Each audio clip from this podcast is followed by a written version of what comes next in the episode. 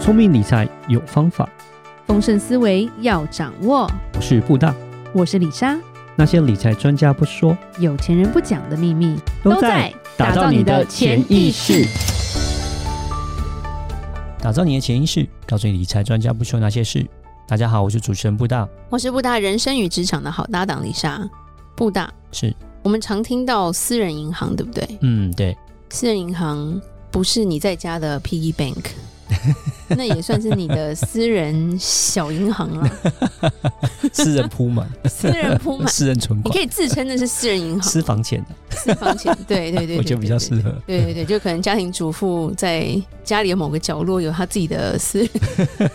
私人饼干盒，好，对对，是，打开没有饼干，打开是现金之类的是。其实私人银行，因为我们在金融业常听到，它其实也算是银行的服务一种啦，嗯但是它算是比较高端的哼，，嗯，是以技术来说，它就是富豪的银行对服务。是，那我们简单讲一下，李莎有讲过，在银行你如果存款只有一点点，所谓的一点点就是少于三百万台币的话，嗯，基本上你就是一般银行服务嘛。对对，你没对，有其他的优惠啊，或干嘛，然后他们也不太会一直黏着你说啊，那个这位小姐，你要不要他看到买？产品？哎，对，没有，他可能就会叫你买保险，嗯哼，是对，他就会跟你说，哦，我们有这个储蓄险，然后你嗯一年可能就是放个几千块美金啊，或者是我们就换汇，反正这个就是一般银行的服务啦，嗯就没有说是。那种特别为你量身定制的那种感觉。那嗯一般银行通常他们是叫做贵宾，贵宾的话通常是三百万台币。嗯哼，是，对，就是十万美金，像说 Citibank 的 Citigo，以前的 Citigo，然后或者是像是国泰银行的一些 VIP 的话，都是三百万台币起跳。嗯哼，然后呢，再看你有没有跟他买产品，来决定你是不是所谓的 VIP。但是这个 VIP 也没有很受到重视啦，因为你也只有三百 万。我觉得那个，我跟你讲我李莎很想讲，因为李莎常听到长辈讲一句话：银行是世界上最现实的一个 机构。对，因为他们做生意的，所以他们就会说，借钱给你的时候，哇，求你啊，哇，怎么懂什么懂啊，这样子扒着你不放。可是当你经营不善，或者是欠钱有一点还不出来的时候，他们就是可怕的合法讨债公司之类 的。对，很势利对啊，有时候看连续剧，你看日本啊，那些中小企业常会有那种，就是因为被银行倒了之后就被收走了嘛。嗯，那第是的三类叫做私人银行啦，对英文就是 PB 嘛，对叫 private private bank banking。对对 thinking yeah，基本上以世界这样来看的话，最少最少通常是一百万美金，嗯，对，就是大概三千万台币。是那有一些更大的银行可能还会要求更多的存款，而且它是流动现金哦，嗯，不是说哦我身家有一百万不美是金，资产，对，所以是我要流动放资进产去的现金要一百万美金起对跳对对对对，对，那像一些比较大的，譬如说 Morgan Stanley 这种，它可能会要你有五百万美金。对对，嗯会就是更每高一家不太一样，然后在各个国家可能他们的要求也不太一样。亚洲有亚洲区，然后欧洲欧洲区，美洲有美洲区，像是一个世界性的私人银行了。嗯，那我们一般人。走进银行是看不到这种东西 的，因为他不会，他不会在一个点说啊，你们请问你要开 户吗？不会，他不会理你的，对对。然后比私人银行更厉害，就是所谓的家族办公室了。啊，那加入 OK，办公室 family office，就不像是一些卖保险的人自称自己是家族办公室，他一起骗笑 哈。所谓家族办公室资产基本上是五千万美金以上，是没对，错，然后他基本上能做的事情就更多了。对那里面可能就是包山包海，甚至私人飞机都是在这里面打包在里面的啦。嗯不，会是个人拥有这台私人飞机啦，一定是这个银行帮他开了投资公司，做一些基金之后，他包在里面的一个东西。嗯，因为是要知道，有钱人最怕什么？最怕两件事：缴税跟死亡。 啊，对，对，所以只要能长生不老，他们就会想去；然后只要能少缴一点税，他们也会尽量地想尽办法，嗯，没错，在合法的范围里面。啊对对对，对那像 HSBC 港澳地区的汇丰银行的话，嗯，它的要求是三百万美金嘛。是那全球最大的叫 UBS 嘛？到 UBS，对，嗯那其实 UBS 很妙，它可能很强烈的想要客人，所以它对中国客户离岸的资金要求只有五十万美金，嗯，OK 可 OK。能啊有在抢客户的状态下。哦，那这个是比较少，对啊，因为我听到就像是呃 UBS 像那新加坡的部分的话，像新加坡的话就是两百万美金，对，它在中国只要，因为嗯中国钱出不来。 有可能你讲没 错，对，所以那他先抢，因为我知道你很有钱，你先出来五十万，我就是先让你开了。是我觉对得因这为是知道未未来无限可能嘛。对对对，富豪都在里面这应该是中国区特别的状况，对不然我想，对啊，我说新加坡至少都两百万美金了，真的嗯真的。那所谓的深银行，我们就会讲说，这算是比较有钱人的一些专属服务了。嗯，对，嗯对，那金字塔顶端的人才会去碰触到，所以你走在路上看到这么多银行，基本上没有这个服务。啊，就对是一般服务而已。对对，那嗯像我们金融业，我们常会碰到，哎、我们一些合作伙伴或者是认识一些对象或者是前辈，他们都曾经在 BB 待过嘛。嗯，甚至在香港待过，所以他们嗯其实遇过非常多不同种类、种族的有钱人啦。嗯那亚洲有亚洲自己的文化。是那李莎先讲一下，为什么有私人银行？私人银行是怎么来的？嗯，其实它是从瑞士来的，好哦，它的前世今生 不是。瑞士就是一个很像有钱人放钱的地方嘛，嗯，对哦对不，对中立国嘛，欧洲的中立国，对很安全。对，所以其实它是全球私人银行的起源地， OK，也就是在瑞士首府苏黎世。是瑞士就有非常多的私人银行。嗯其实我们现在也知道，一些私人银行的大佬都是瑞士出身，都是瑞士人。嗯、是你看，又贵的国家，又漂亮的国家，又有 钱，身为瑞士人就头对胎那种感觉，你知道吗？对，因为那是那里有大概不少于一百四十家私人银行。嗯，是是对是，，这个城市啊，就是那个苏黎世只有十八万人口，有一百四十家私人银 行，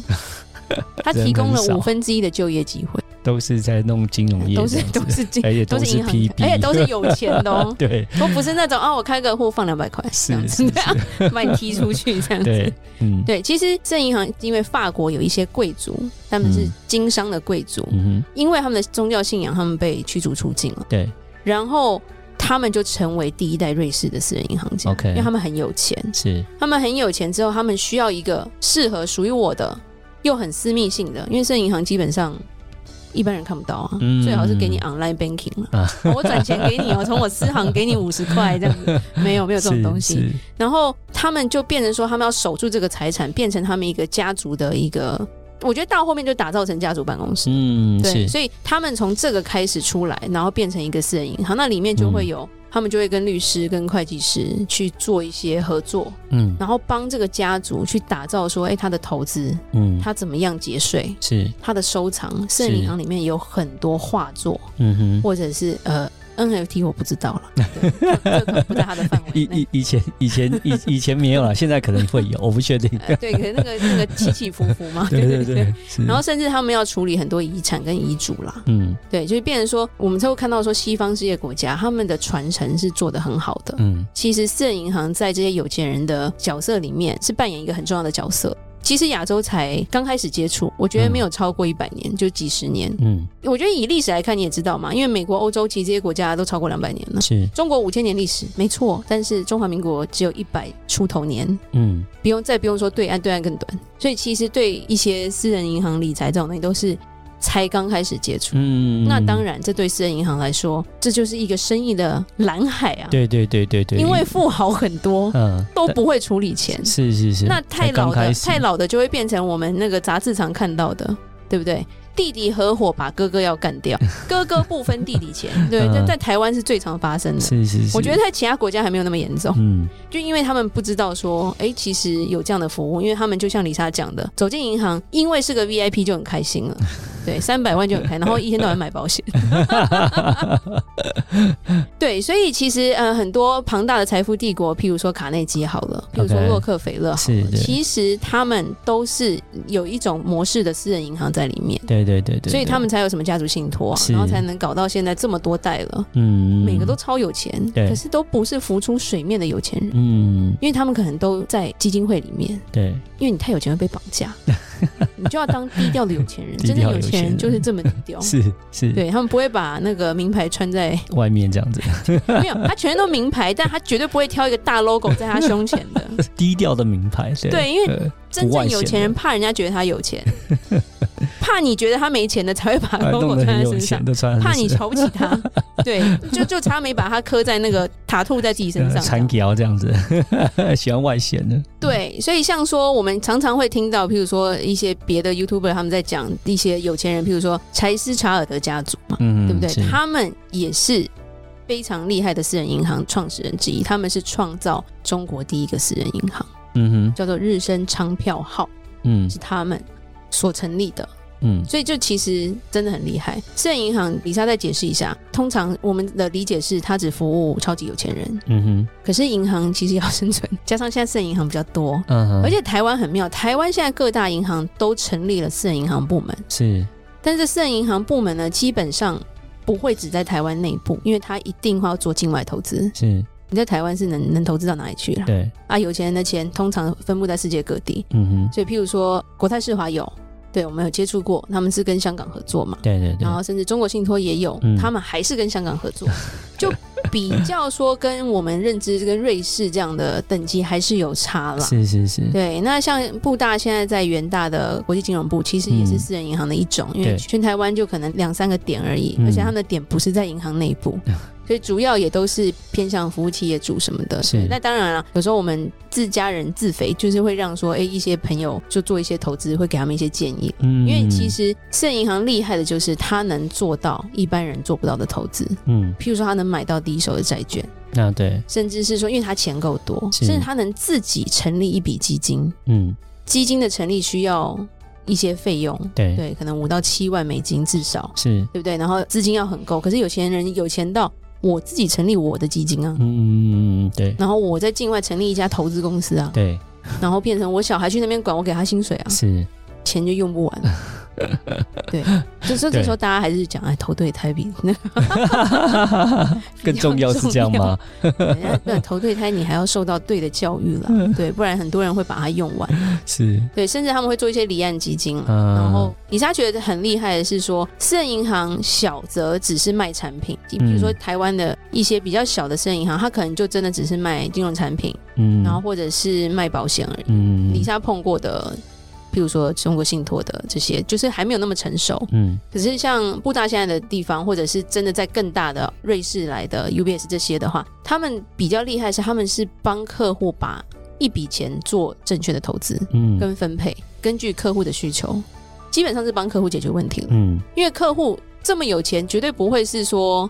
我靠投资赚的嘛，嗯，他基本上本业应该就是很赚钱的。没错譬，如说以前的什么挖矿的嘛，嗯石油大 亨嘛，嗯，那个那个，如果是卖毒品，我不知道了，那个钱那个那个钱来路不明不行，或者是是一些企业主嘛，嗯那他钱已经这么多，其实他要求的是什么？他要求的就是有专门的人、专业的地方帮我去做一些管理。对对对，可是私人银行强在哪里？它强在说，它可以帮这些客户赚更多的钱。嗯是，对，这就是我们一般老百姓没有办法接触到的，嗯，因为他们自己募的基金，说不定他们有三十 percent、五十 percent 的回报，嗯，但是我们平常人买不到啊。是因为他们能做的标的物，譬如说有些人会把他们的钱弄到 VC 嘛，对 venture capital，嗯他们可能就去买别的企业，甚至是买别的酒庄，嗯哼并购别的公司，对反正都是我的。是就是做到后来，